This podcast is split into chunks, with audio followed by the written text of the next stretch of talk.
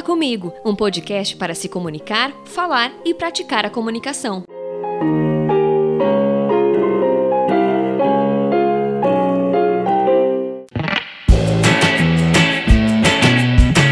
Hey, internauta! Fala comigo de novo aqui. Seja bem-vindo, seja bem-vinda a mais um episódio do meu, do seu, do nosso podcast para falar de comunicação.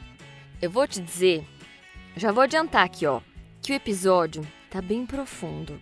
Mas não profundo de difícil entendimento. Profundo de proporcionar diversos insights. Eu nem vou explicar muito aqui na introdução, pra gente ir direto pro bate-papo, que hoje será com a jornalista, mentora, professora, palestrante, entre outras classificações, Vânia Bueno.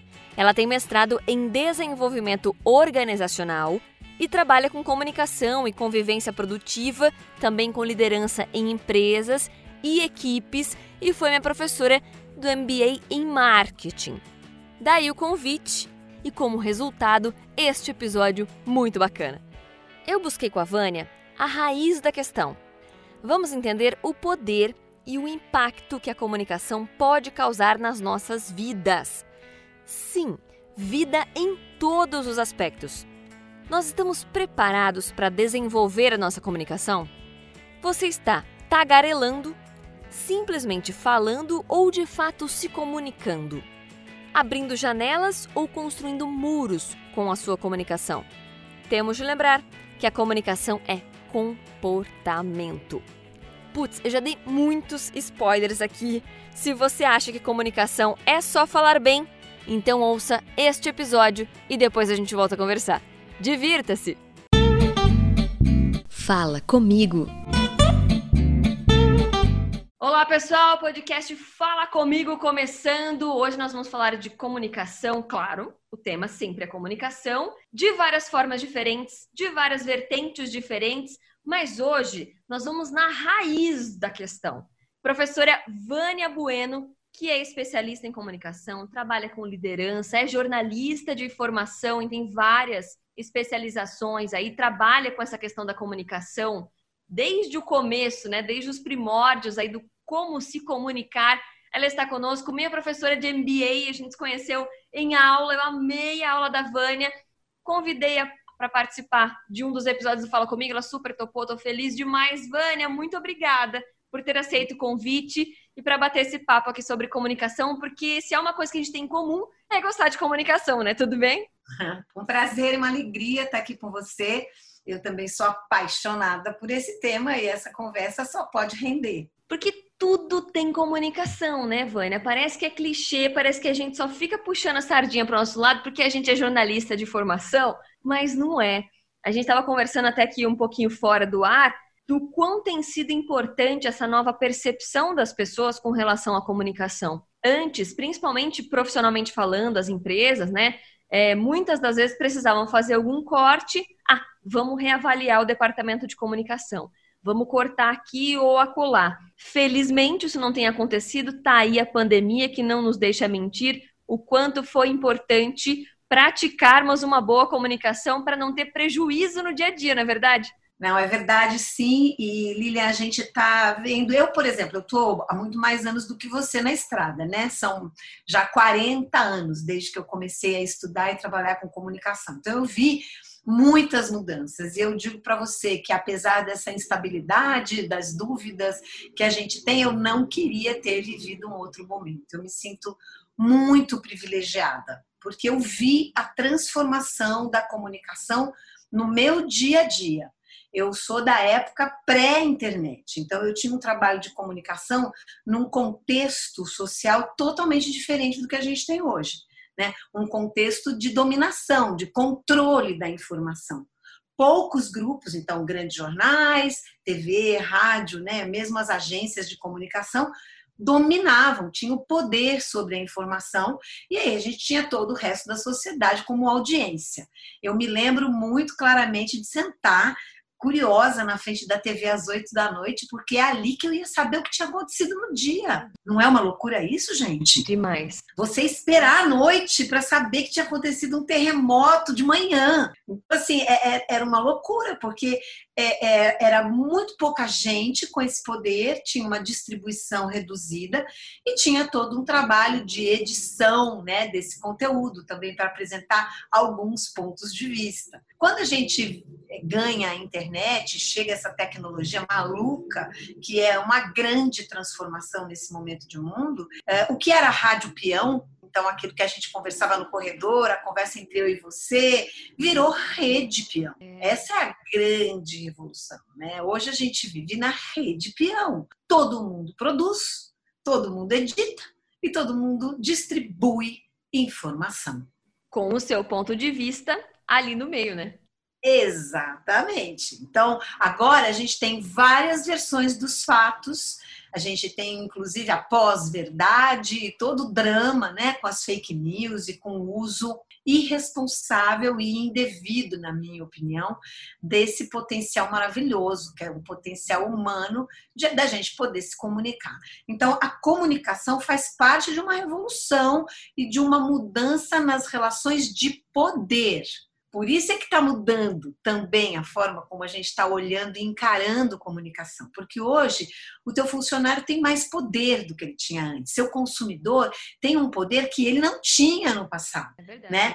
Hoje um anônimo destrói a reputação de uma empresa em poucas horas. Então, comunicação tem várias coisas, eu acho que a gente vai ter oportunidade de, de desembrulhando essas ideias aqui na nossa conversa, mas ela, ela mudou as relações entre as pessoas, ela deu um poder para todos nós que nós não tínhamos, mas a pergunta que fica é: a gente foi preparado para isso? Será que todo mundo se preparou para usar esse potencial de uma forma responsável, consequente, adequada? É uma pulguinha, na verdade, várias, que você colocou na, atrás da nossa orelha. e ao longo da nossa conversa, a gente vai tentar desfazer essas dúvidas, né? Mas para a gente começar de modo efetivo, por que, que eu falei do conceitual, né? Porque você fala muito de diálogo.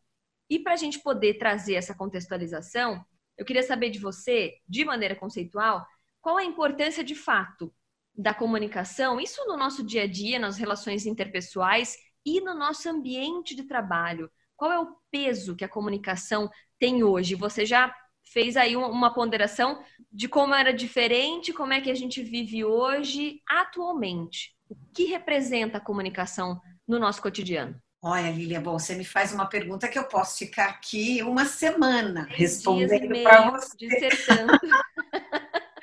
é, bom, eu vou tentar resumir alguns conceitos rapidamente para poder encadear um raciocínio. Primeira coisa é que a gente não faz comunicação, a gente é comunicação. Todos Gosto nós. Gosto disso, já gostei. Nós somos, nós somos comunicação. Filosófico, aliás. É, filosófico, é filosofia da linguagem, do Wittgenstein, que diz que, é, bom, e na verdade é isso, a nossa compreensão de mundo, de nós mesmos e do outro, é sempre feita pela linguagem. A gente descreve o mundo, os sentimentos, sempre usando palavras. Então, a, a filosofia da linguagem diz que o nosso mundo é do tamanho da nossa linguagem. Quando eu nomeio alguma coisa, eu faço com que ela exista na minha vida. Então, pensa, uma criança, vai, um ano e meio, ela olha, vê volume, vê movimento, mas nada tem significado para ela. É quando alguém diz mesa, aí aquele volume que não era nada, vira mesa. E com as palavras, a gente vai designar tudo no mundo mesa, cadeira, amarelo, pai, mãe, né? A gente dá significado para as coisas pelas palavras. E cada um de nós vai fazer uma coleção, vai ter um repertório muito próprio de palavras, porque a gente recebe isso, a gente não nasce com isso pronto. A gente recebe do lugar onde a gente nasceu. Então, são as pessoas em volta da gente que vão ensinar para a gente a desvendar o mundo e a nomear o mundo, mas nomear também os sentimentos, os valores. Então, o que é bom, o que é mal, o que é feio, o que é bonito. Né? Então, a gente vai se formando a partir dessa linguagem. Isso faz de cada um de nós único. Esse repertório que eu tenho, esse conjunto de lentes para ver o mundo, é só meu. Só Ninguém mais tem. É sob o seu ponto de vista. E aí tem a ver. Uma das suas aulas startou, inclusive, algo que eu trouxe em um dos outros episódios anteriores, que a linguagem é do tamanho do seu mundo, como você disse, e aí eu, nossa, eu fiquei acho que uma meia hora parada assim pensando no quanto representava aquela reflexão que você trouxe. Porque é exatamente isso. A minha comunicação tem a ver com tudo o que eu sei, mas o que eu vivencio, que é necessariamente diferente do outro, por mais que ele viva constantemente comigo. É muito louco, né? Irmãos gêmeos. Por exemplo. Nasceram no mesmo lugar, viveram no mesmo lugar, mas têm pontos de vista diferentes da vida. Porque naquela noite de Natal, que para você é inesquecível porque foi maravilhosa, para ele pode ter sido uma tragédia porque ele viu, pensou, sentiu coisas diferentes de você. E nós somos isso, nós somos narrativas incompletas. Nós somos histórias, a história que a gente conta da gente, a história que a gente conta do outro, a história que a gente conta da vida. Então, o poder da narrativa é esse: a linguagem constrói o nosso mundo. E aí, quando a gente está com outro, para chegar aí no teu ponto do diálogo, eu já quero te passar um pouco a palavra também, quando a gente encontra um outro, a gente está encontrando dois mundos. A gente está colocando de, de frente para o outro dois mundos. Que doido isso! A gente ficaria uma semana pensando e discutindo aqui, porque é bem complexo, mas ao mesmo tempo, apesar de ser complexo, não precisa ser difícil, né, Vânia? Não é difícil se comunicar.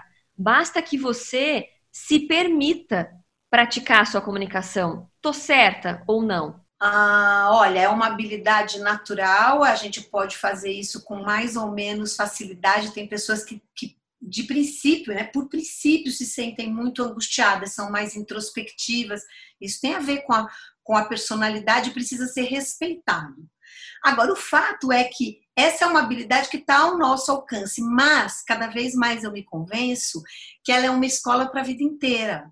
É. ela tem muito a ver com o desenvolvimento humano. À medida que eu vou é, acessando mais informações, coisas novas, que eu faço descobertas sobre mim, sobre o mundo. Quando eu descubro, por exemplo, que preconceito é uma coisa herdada. Você não nasce preconceituoso. Alguém diz para você: isso é feio, isso é bonito, isso presta, aquilo não presta, fulano é assim, Beltrano é assado, isso fica registrado e faz sentido, mas em um momento da minha vida eu posso falar: será que isso que eu ouvi lá atrás ainda faz sentido para mim hoje, nesse mundo, na pessoa que eu sou? E eu posso refazer isso. É, eu posso significar isso para você, né? Exatamente. Eu posso ressignificar. E quando eu ressignifico a minha história hoje, olha que legal isso. A gente pode mudar o passado. Nossa, que bacana, é verdade.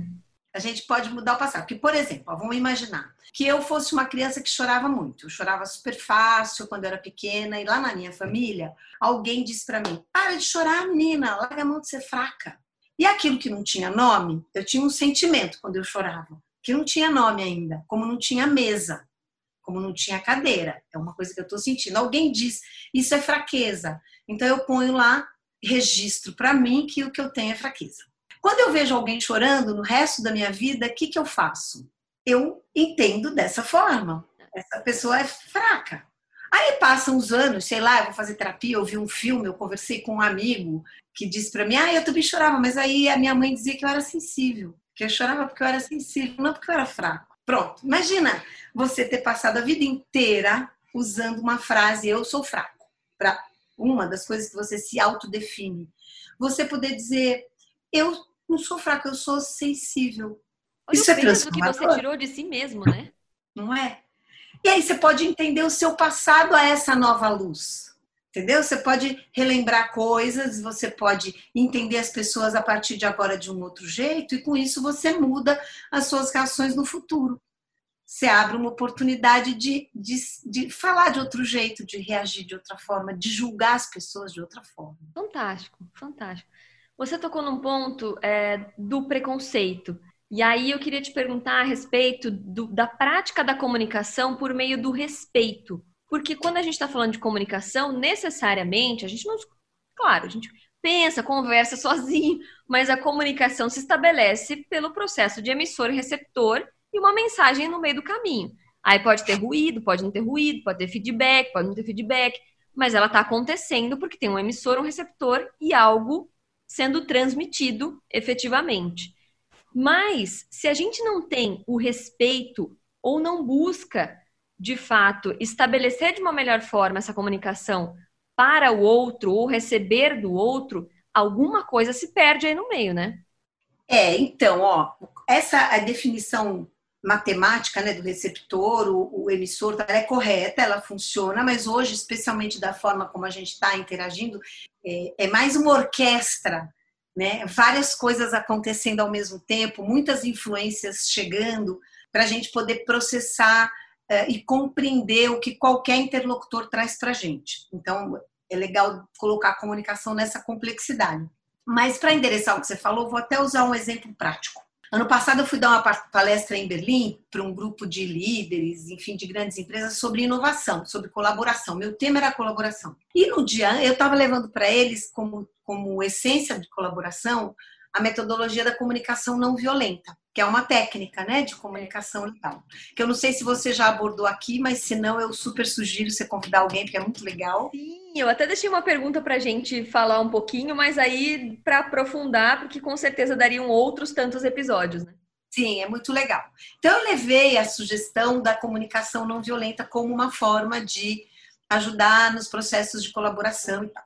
Aí convidaram um, um maior inovador, um jovem, super inovador alemão lá de Berlim, para falar sobre inovação. Então, todos os líderes que estavam ali comigo na sala, um dia antes da minha palestra, ficaram ávidos de falar com esse, com esse inovador. Bom, conta aí, como é que a gente inova? Porque, afinal de contas, isso é uma questão para todo mundo hoje. Como é que inova? Ele falou, bom, duas coisas precisam para inovar. A primeira é diversidade, porque eu preciso de vários pontos de vista para encontrar algo novo. Né? O que eu sei não é inovador. Se o outro viu o que eu vi, tem a mesma coleção, o mesmo repertório que eu, é muito menos provável que a gente crie alguma inovação importante. Então você precisa trazer gente de outra idade, outro sexo, outra classe social, outras origens, outra língua, enfim, outros costumes. Quanto mais diversidade, melhor. Foi a segunda coisa que precisa para inovar, mas que depois eu descobri que é mais importante do que a primeira, é que todo mundo na minha empresa, no meu hub de inovação, seja funcionário, parceiro, investidor, todo mundo, é obrigatório e mandatório fazer uma formação em comunicação não violenta. Por quê? Ele descobriu que a diversidade é maravilhosa, mas se um for capaz de ouvir o diferente do outro de uma forma apreciativa, positiva e respeitosa, porque se eu não for preparado para falar do meu ponto de vista de uma forma respeitosa e o outro me ouvir, ouvir isso que eu penso e sinto diferente de você, com abertura e com, com acolhimento, a única coisa que se cria é conflito. Então, a comunicação é um filtro, é o que faz a diferença entre o conflito e a inovação, a produtividade, a criação. Respondo o que você perguntou? Sim talvez com uma, uma, reflexão que eu acabei de, de, de pensar aqui, estou refletindo enquanto você estava dizendo, ela pode auxiliar 100% ou ela pode prejudicar 100%. Exatamente. Porque não tem ponto neutro é. em comunicação. Ou você nutre a relação com o seu com a sua comunicação ou você intoxica. Percebe?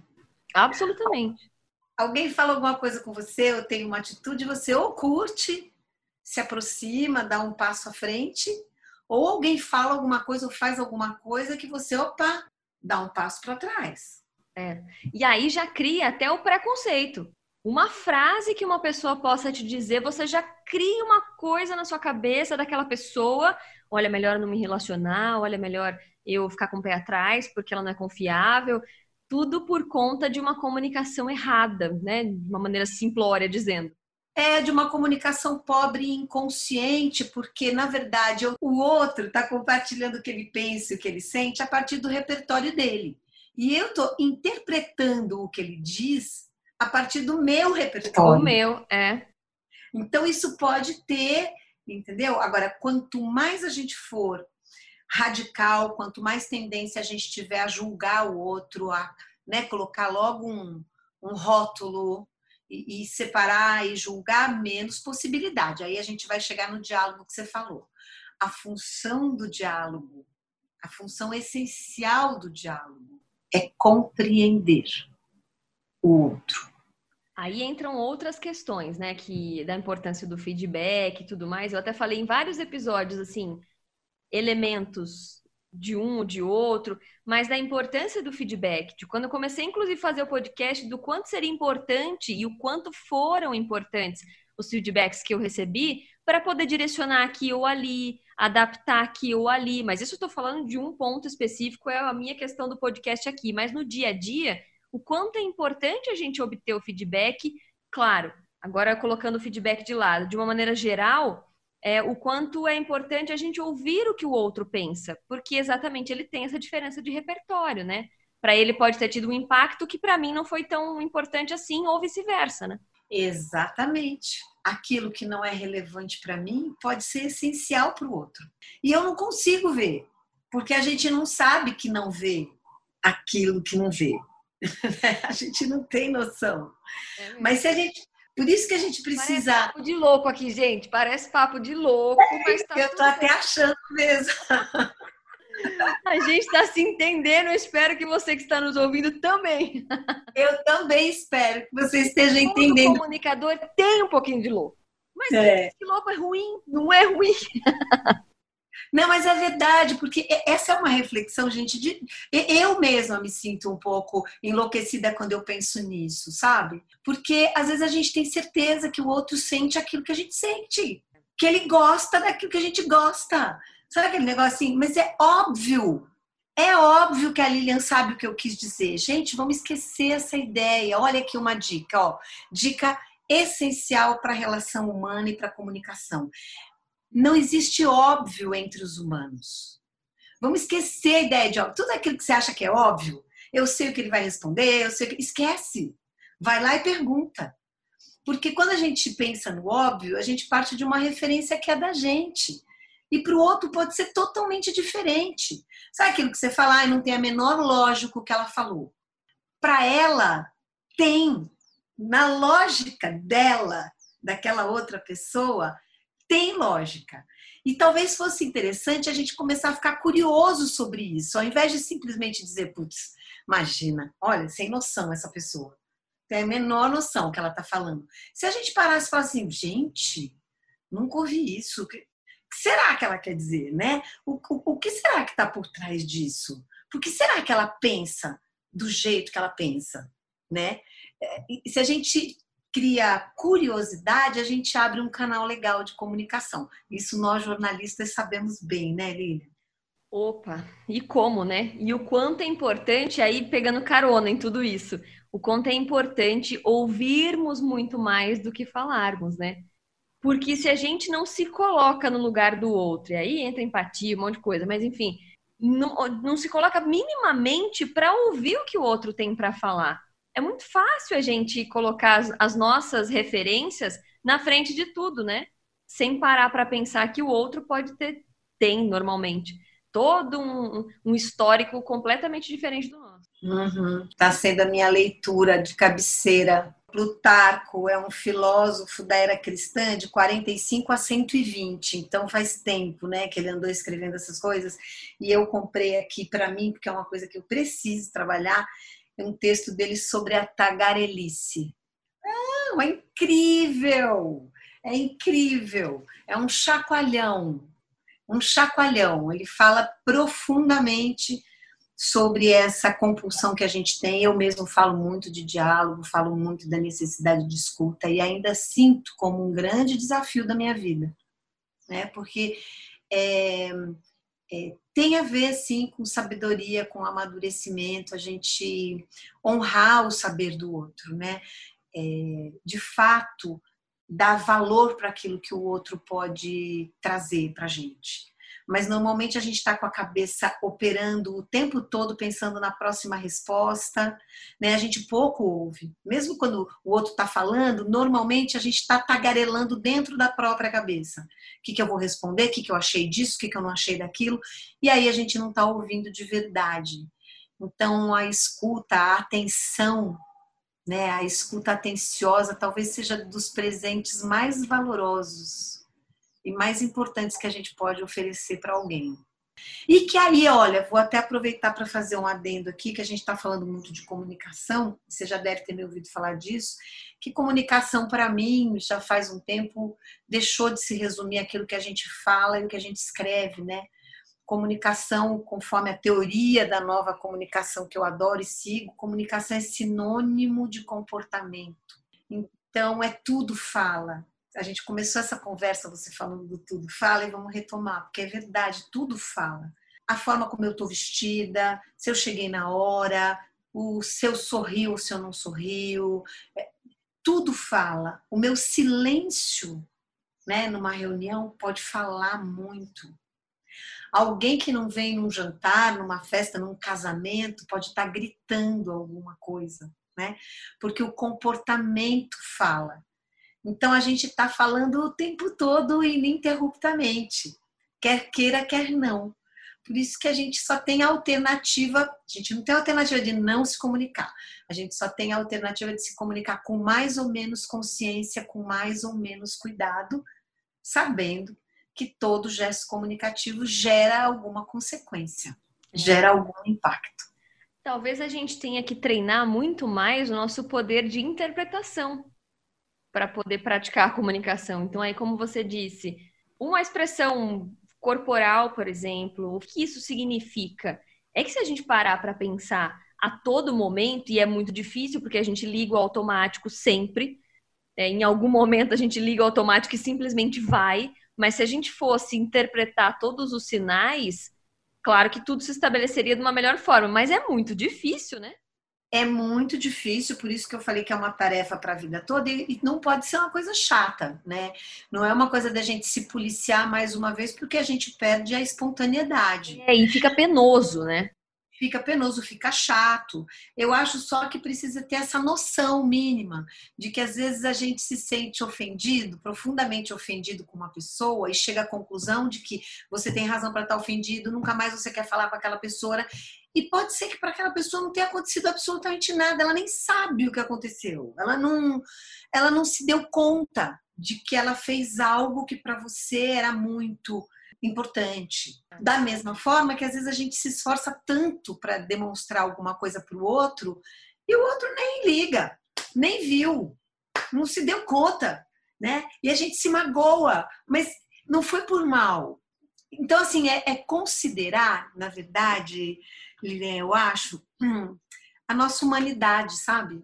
É, é, volta o respeito, né, Vânia? É, é respeito e compaixão. Perfeito. Porque tem um pouco do respeito, que assim, puxa, tem que cuidar do outro. Mas quando o outro não consegue fazer isso bem, ou quando a gente não consegue, a gente pisa na bola e a gente pisa mesmo, a gente fala o que não deve, a gente age de uma forma inconsequente, porque isso acontece, mas a gente tem essa compaixão e falar, puxa, sou humana, errei, o outro também pode ter errado, como é que a gente conserta isso, né? Vou lá e faço uma pergunta, Será que eu chego lá e falo, olha, eu fiquei chateada, tal, porque eu entendi que você quis dizer isso. É isso mesmo? Dá chance para o outro. Ou chegar e dizer, olha, eu me dei conta de que ontem eu falei uma coisa que não representa o que eu sinto. Né? Eu fui rude demais, eu estava nervosa, eu sei lá o que, me desculpa, ou não era isso que eu queria ter dito. Sabe, a gente pode estar tá, é, consertando, mas tem que estar tá atento, cuidando como uma dieta. Sabe assim, o que, que eu tô pondo no prato do outro? É Olha, é toxina. Analogia interessante. É. Muito legal, muito legal. E uma coisa que você falou em aula, e até pedi para você trazer essa referência também. Você disse que 95%, e aí me corrija se estiver errado por algum motivo, das nossas respostas vem do nosso inconsciente. É isso mesmo? Como é que a gente lida com isso?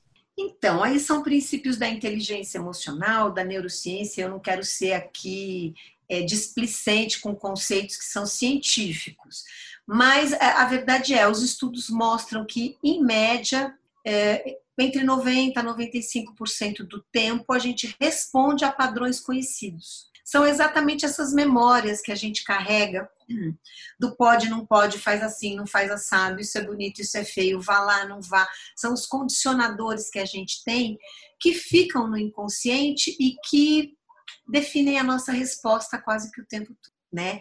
É, acho que vale a pena ver um filme, uma animação para quem não viu ou quem já viu ver de novo, que chama Divertidamente. Adoro, já vi umas 20 vezes. Eu acho cada vez eu tenho uma percepção diferente.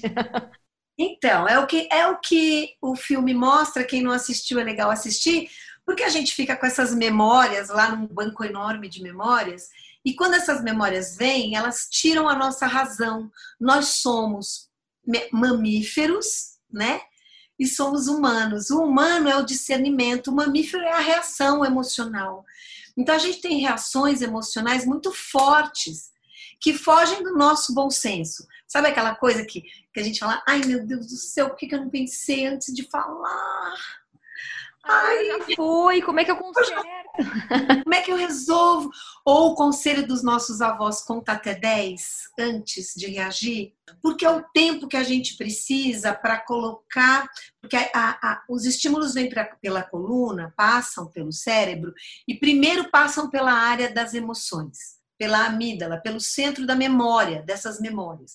Só depois ele chega, é claro que a gente está falando de frações de segundo, mas só depois ele chega no cérebro frontal, né? No, no, córtex frontal, que é o nosso lado humano, é a nossa decisão, onde a gente toma decisão.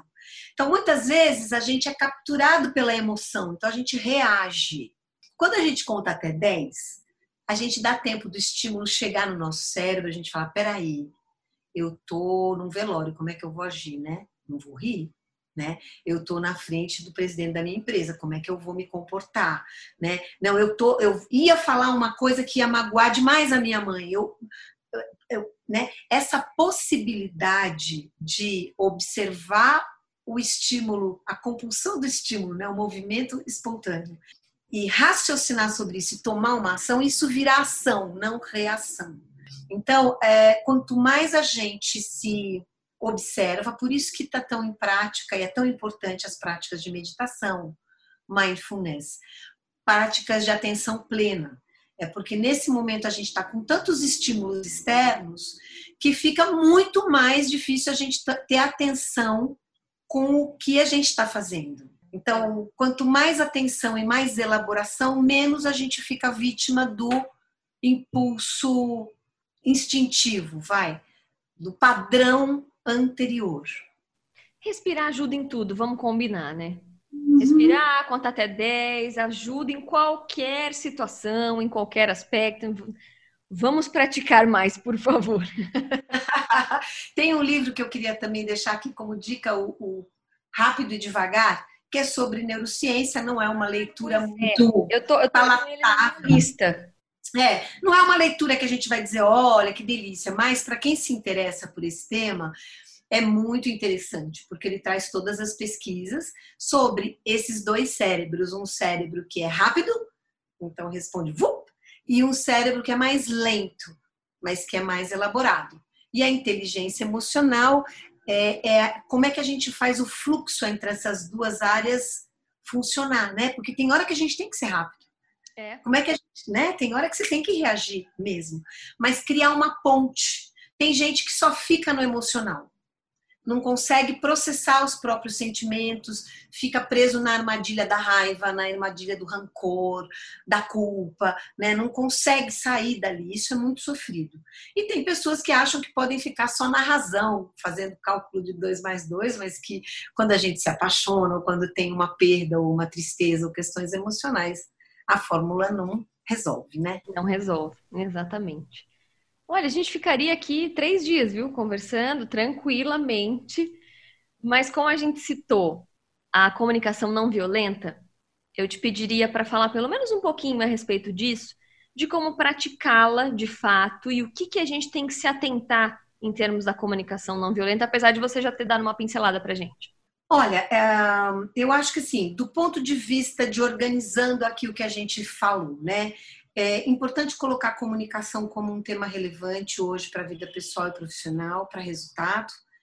É, várias formas a gente pode fazer para se preparar, várias coisas a gente pode fazer para se preparar. Tem algumas questões que são técnicas, né, que as pessoas normalmente conhecem, que é oratória, né, como fazer um discurso, isso tudo é importante, mas uh, quando a gente pensa em comportamento, em diálogo, em relacionamento, a gente precisa ir para uma camada mais profunda, que é de fato o que eu acredito, quais são os meus valores, né? Como é que eu quero ser percebido, que relação eu quero ter com a vida, né? Então isso exige um, preparo mais cuidadoso. A comunicação não violenta é uma metodologia muito interessante e muito acessível.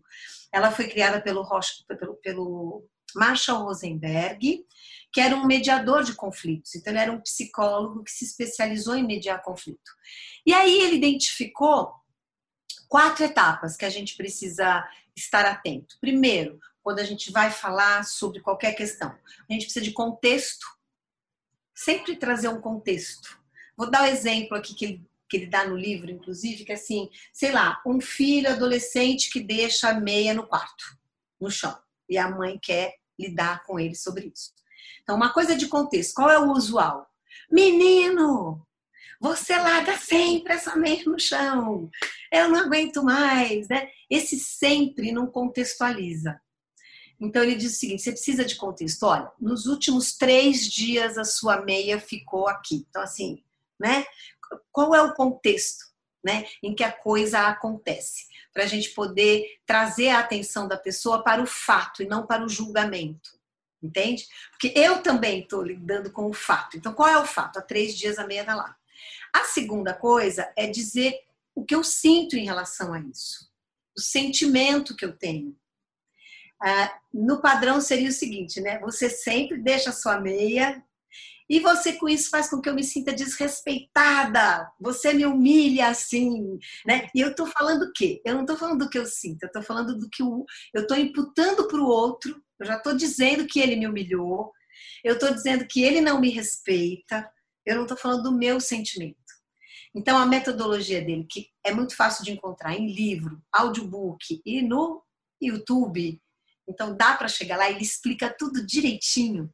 Ele explica como lidar com isso. Então, por exemplo, quando eu vou falar do que eu sinto, é assim: olha, há três dias você deixou a meia aqui, é contexto, e eu fico com raiva quando você faz isso. Eu sinto raiva. Então eu estou falando do meu sentimento, não estou falando do outro, estou falando de mim.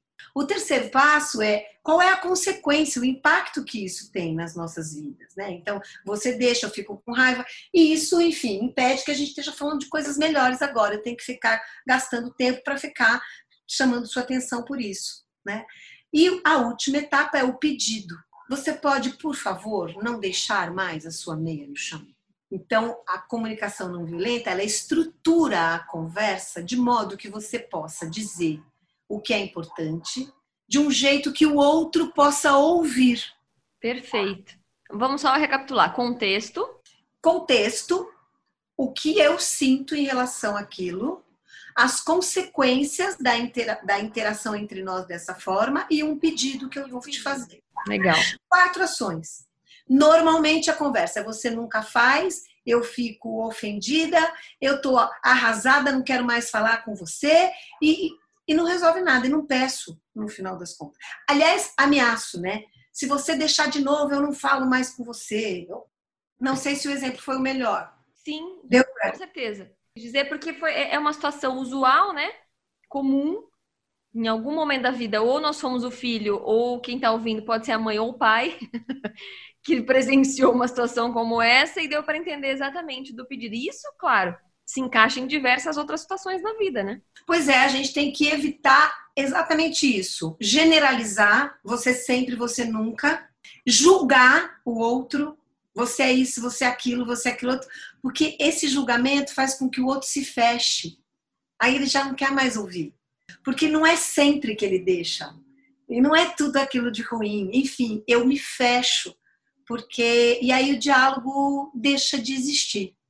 Então, voltando aqui, comunicação não violenta é um método que vocês podem acessar. Vejam, leiam o livro, vejam os, as aulas do próprio Marshall Rosenberg no YouTube explicando. E ele é o quê? É um exercício objetivo, racional, de como é que eu escolho a palavra certa, e como é que eu decodifico. Tem um outro lado nisso, tá? Que é importante. Como é que eu decodifico a necessidade do outro?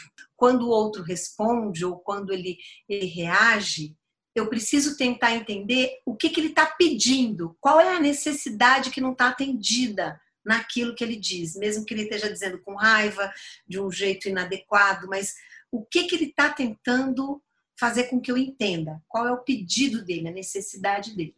Então, é uma metodologia humana, cuidadosa, eu acho que vale muito a pena. E exercício, né? Para a gente poder botar é. em prática. Como tudo na vida, a gente tem a teoria, mas a prática. É a diferença entre informação e conhecimento, né, Lina? Perfeito. Eu posso ter uma receita aqui de bolo de cenoura, essa é uma informação. Mas eu só vou saber como é fazer bolo de cenoura, se eu fiz bem, como é que eu faço melhor na hora que eu for lá e literalmente colocar a mão na massa. E isso é prática para de manhã, à tarde, à noite, até o fim da vida, porque sei lá, já fiz uns retiros para ficar em silêncio 10 dias, meditando 10 horas por dia, e aí eu saía do retiro tinindo, ouvindo tudo, entendendo tudo, que maravilha. Duas semanas depois. Parece que não adiantou nada, se perdeu tudo. O que vai, né? Porque a gente perde, depois recupera, porque o humor muda, porque eu tô bem hoje, então eu posso te ouvir, mas amanhã eu não tô é, bem. E aí você encontra percalços, né? Lá você tá alinhado 100% naquilo ali, se dedicando 100% naquilo ali. Também já tive experiências com, com cursos de introspecção, sabe? Imersão de um fim de semana. Na segunda-feira você tá lindo e pleno. Na terça já, né? Alguém encostou no seu carro, pronto. Opa, Isso. trânsito estressante, aí já, já vem tudo toda a carga negativa de novo e pronto, né? Para perder tudo aquilo que você demorou, custou a ganhar, é difícil. Exato. Mas quando a gente acredita que é esse, esse caminho, eu acho que é sempre isso. A gente dá um passo, volta um pouquinho, mas vai ficando um resíduo. Sim. Aí você tenta de novo e a experiência vai. E isso é o processo da vida mesmo, é amadurecer, é aprender, ter essa compaixão mesmo. A gente não consegue fazer direito o tempo todo, mas ao mesmo tempo ter esperança e otimismo para dizer eu vou continuar tentando, amanhã eu vou fazer um pouquinho melhor, né? E apostar nisso. É uma é. escolha. Um dia dá certo. Pra gente finalizar, Vânia, então é uma delícia esse bate-papo aqui, super filosófico. Eu vou tentar aplicar. Depois eu, eu mesma faço, faço esse exercício, né? Eu ouço enquanto eu estou editando para poder colocar no ar o podcast, mas depois eu ouço ele inteiro já edita, editado assim, claro, né? Só é, para poder colocar abertura, encerramento, né? E eu ouço tudo de novo. E aí, cada vez você tem uma perspectiva diferente. É bem, bem bacana isso, em termos de aprendizado. Para mim, tem sido bastante grande esse aprendizado aí com a conversa de todo mundo aqui no podcast. Dicas pontuais que você deixaria para quem está nos ouvindo para praticar sim a comunicação de uma melhor forma, para que a comunicação auxilie no dia a dia e seja um ponto positivo e não prejudicial. E principalmente para quem tem dificuldade para se comunicar, como você falou, porque é muito de questão de personalidade, né? E aí, como é que faz? Porque às vezes é algo que você não domina, nem gosta, você é mais introspectiva fala, poxa, vou ter que me forçar a fazer isso, eu não gosto, não me sinto bem, me incomoda. Alguma dica nesse sentido que você deixaria? Na verdade, já pedi várias, né? Pronto.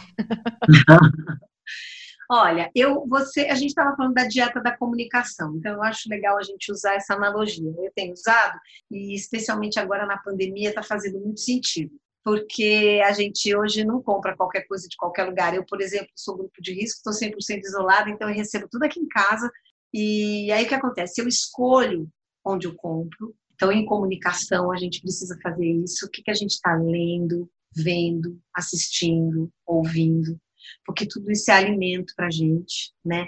Então, quem só ouve discurso de ódio, quem só vê filme de violência, é, é, é incrível isso, mas é com esse alimento que a gente vai abastecendo a nossa dispensa, né, digamos assim, né, pensando em alimentação. Então, onde você compra, muito cuidado com o conteúdo que você acessa. Segundo, como agora a gente está fazendo com a pandemia, eu lavo tudo que chega aqui em casa, né? A asepsia da comunicação, né? Eu vou mandar uma mensagem, então para e lê de novo.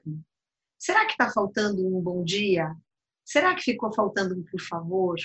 Será que aqui onde eu estou colocando faça eu não posso mudar? Acho que poderia. Eu não sei, enfim. Como é que você olha para cada movimento de comunicação no dia a dia e faz uma asepsia dele?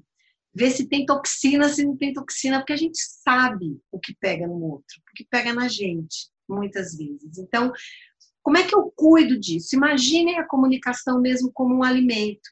Então, o que colocam no seu prato? De repente, você, olha, alguém fez um comentário, mandou uma mensagem, eh, né, teve uma atitude, você olha e fala, nossa, isso é veneno. Né? Você vai trazer isso para você ou você pode deixar isso fora? Ó, oh, não vou, vou entender, tá aqui, mas eu não vou absorver isso. Eu não vou ficar pensando sobre isso a tarde inteira, a noite inteira. Por quê? Porque quando eu tenho toxina comigo, eu vou produzindo mais toxina. E aí, quando eu encontrar com o outro, eu tenho o que para dar para o outro? A gente dá o que tem. Né? Então, se eu fico falando comigo, pensando coisa ruim, me, né, me criticando, julgando a mim ou julgando o outro com uma, com uma linguagem agressiva, violenta, é, eu vou alimentando isso nas minhas relações, eu vou levando isso para as minhas relações. E as pessoas vão reagir a isso, provavelmente com mais toxina. Então, se a gente puder fazer uma prática de alimento mesmo, o que eu estou pondo no prato do outro, é mesmo isso que eu quero pôr? O que, eu quero oferecer para o outro? Isso nutre ou intoxica? E o que eu estou recebendo da vida? Como é que eu estou lidando com isso? Então, eu deixo como uma dica, uma dica prática mesmo. Se puder fazer essa analogia, eu acho que pode ajudar. Quanto à questão de quem fala ou quem não fala, quem tem dificuldade, acho que vale a pena considerar que hoje em dia, assim como quem faz dieta, pessoas introspectivas estão ganhando cada vez mais relevância. Né? A gente foi educado para acreditar que o bom comunicador é aquele que fala o tempo todo, que se coloca, que argumento. Não é verdade. Né? As pessoas querem ouvir gente confiável. É, a gente não quer ouvir quem fala direito ou quem fala mais. A gente quer saber que aquela pessoa é confiável. E muitas vezes essa atitude mais introspectiva, mais ponderada, contribui para essa relação de confiança. Não é uma fórmula, como em relações humanas não tem mesmo essa obviedade. O que eu estou dizendo é que para os introspectivos, primeiro, tentarem buscar uma forma de se comunicar, porque é sempre necessário, não tem jeito, mas de se comunicar de um jeito que possa ser autêntico, que possa ser verdadeiro, que ele se sinta confortável, as pessoas precisam aprender a falar um legítimo e sincero não sei nesse momento de mundo, porque quase ninguém sabe. Na verdade, eu acho que ninguém tem resposta pronta para nada agora. Então, às vezes, um não sei, fala, a gente não sei, não tenho resposta para isso que você está me perguntando. O que, vocês pensam, né? Vamos ouvir os demais. Mas respeitar quem você é, mas sem dúvida nenhuma, não é possível ficar desconectado e o jeito como a gente se conecta, eu dei a analogia da toxina e do nutriente, vou trazer mais uma analogia, você pode usar a que for melhor. Estou abrindo uma janela ou estou construindo um muro? O tempo todo nas conversas a gente está abrindo uma possibilidade de, de, né? Ou a gente está criando um distanciamento e uma barreira mesmo. Uhum. Você acha que isso ajuda como dica? Muito, muito. E eu gosto bastante dessa prática da analogia, porque a gente consegue, com exemplos práticos, né, ilustrar na nossa cabeça aquilo e principalmente aplicar no dia a dia, que não é fácil, porque às vezes lê um livro, lê um artigo, lê um texto, entrou na internet, viu um vídeo, às vezes é impossível de assimilar muitas vezes. E aí, com exemplos práticos, ilustrativos, a gente consegue trazer mais para a realidade de uma maneira mais fácil, né? Olha, eu sei que a gente teve aqui um papo cabeça, né, Lilian? Então eu já queria deixar aqui para a audiência, hein? Olha, eu realmente adoro falar sobre isso, eu vou enroscando um tema no outro, mas eu já me deixo à disposição, Lilian, se alguém da tua audiência tiver, ficar com alguma dúvida, tiver alguma pergunta, não entendeu algum ponto, eu estou super aqui disponível, você me aciona e eu mando uma resposta nova, tá Ai, bom? que linda! Adorei, gente! Então, assim, ó, precisou tem dúvida aí, ficou com algum ponto a esclarecer, a Vânia está super à disposição. E eu adorei demais esse bate-papo, professor. Espero que você também, para mim, de novo, vou ser até repetitiva. Foi um super aprendizado, tenho certeza que para quem está ouvindo também, porque de alguma forma a gente sempre traz algo para o nosso repertório, né? Falando, já usando os termos aí do papo cabeça que a gente teve, com certeza vai, vai ajudar muita gente. Tá, então eu deixo um convite, por favor, vocês que estão ouvindo, interajam aí com a Lilian pela, pelos canais para dizer o que, que ficou para vocês, o que foi significativo, porque tem uma outra pista que eu vou encerrar aqui, uma dica muito importante sobre comunicação, que comunicação não é o que você diz. Comunicação é sempre o que o outro entende. Então, se vocês puderem mandar aí para a Lília o que ficou para vocês, vai ser uma forma da gente continuar essa conversa depois. Eu vou ouvir a compreensão de vocês. Muito obrigada pela escuta, obrigada mesmo. Ai, obrigada a você por ter aceito o convite, por ter se disponibilizado a falar, que eu sei que é um tema que você ama, mas de qualquer forma tem que se disponibilizar para isso, né? Porque aí, nesse caso, já colocando em prática essa última dica, você já tem que pensar no que o outro está esperando da sua fala, né? Eu sempre tento pensar dessa forma. O que, que as pessoas estão esperando desse tema que eu escolhi para falar nesse episódio, né? É sempre assim, a gente sempre tenta pensar da forma, de, de que forma possa ajudar o outro, né? Isso que é o mais importante. Muito obrigada, Vânia, adorei demais. Eu que agradeço. Um beijo a todos. Um beijo. Beijo. Fala comigo. Aí, curtiu? Reforçando o que a Vânia disse, eu aguardo o seu feedback do que você achou desse episódio, que esse episódio acendeu aí de luzinha para você. E para fechar, para recapitular, comunicação é você e o outro. É troca, é conjunto. Não tem fórmula exata. É sentir, é interpretar e praticar, minha gente. Tamo junto! Aguardo você no próximo episódio do Fala Comigo. Beijo! E este foi mais um podcast Fala Comigo. Eu sou Lilian Geraldini e em breve você acompanha mais episódios. A trilha do piano é de Giovanni Turrione. Me acompanhe nas redes sociais e fala comigo.